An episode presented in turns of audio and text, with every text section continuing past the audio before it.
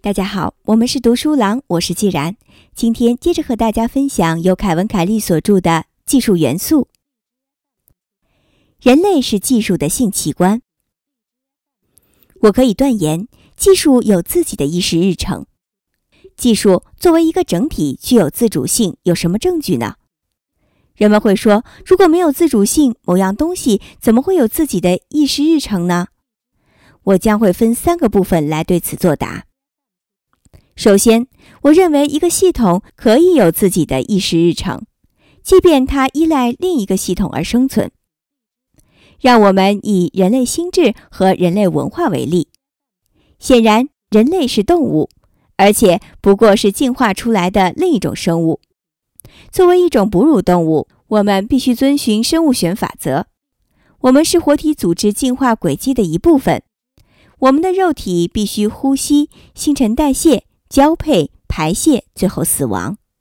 我们的身体的意识日程恰与任何其他动物身体的意识日程完全相同。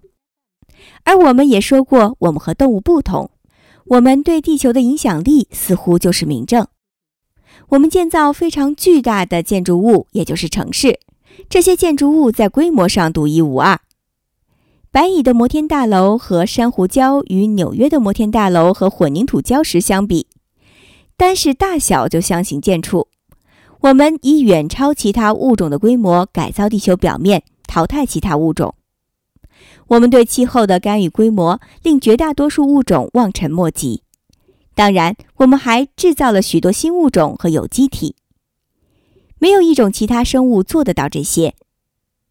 很明显，人类有自己的意识日程，而生物界其他部分则没有。然而，如果所有动物生命死亡，那么人类心智和人类文化也会死亡。人类心智依赖于动物生命系统，因此，按照你的逻辑来说，人类心智就不可能有自己的意识日程。但我们确实有，为什么呢？因为人类文化的自主性运行在与动物生命完全不同的层面上，尽管其依赖于动物生命。同样，技术的自主性运行在与人类的动物生命完全不同的水平上，尽管它依赖于人类生命。第二，技术还年轻。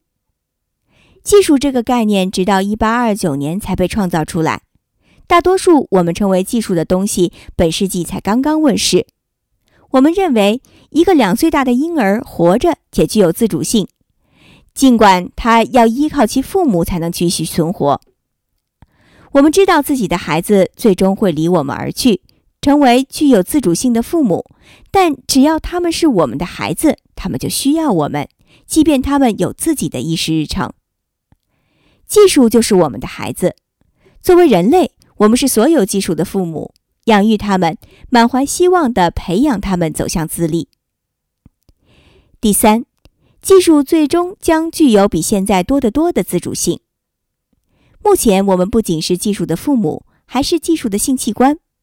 从技术的眼睛看来，我们是四处游荡、繁殖它们的神秘腺体。它们也许能够自行运转，但是它们需要我们来繁殖它们。这一点已经有所改变。如今，世界上大多数计算机芯片都部分的由其他计算机芯片设计出来。大部分机器人设备都部分的由其他机器人设备制造出来。既然我们在改进芯片和机器人，那就没有理由认为，在未来某些时刻会完全由一些计算机设计其他计算机，完全由一些机器人系统制造其他机器人系统。下一步似乎不可避免，技术将自主繁殖。必须承认的是，现在还没有自主繁殖的技术。也没有自主维持的技术。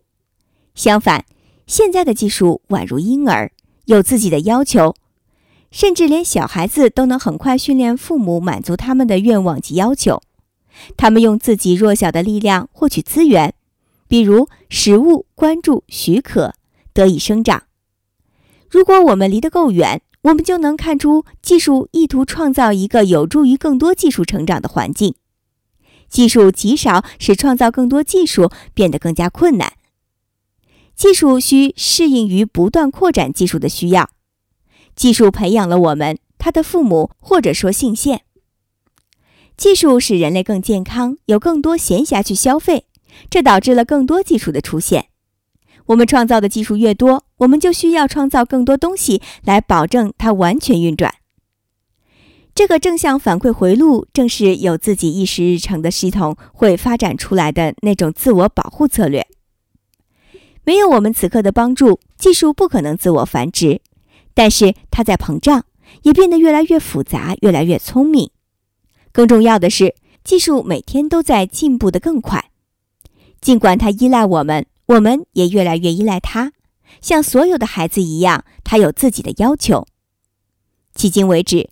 人类作为一个整体，仍然在否认自己居然有个孩子。二零零七年二月十六日。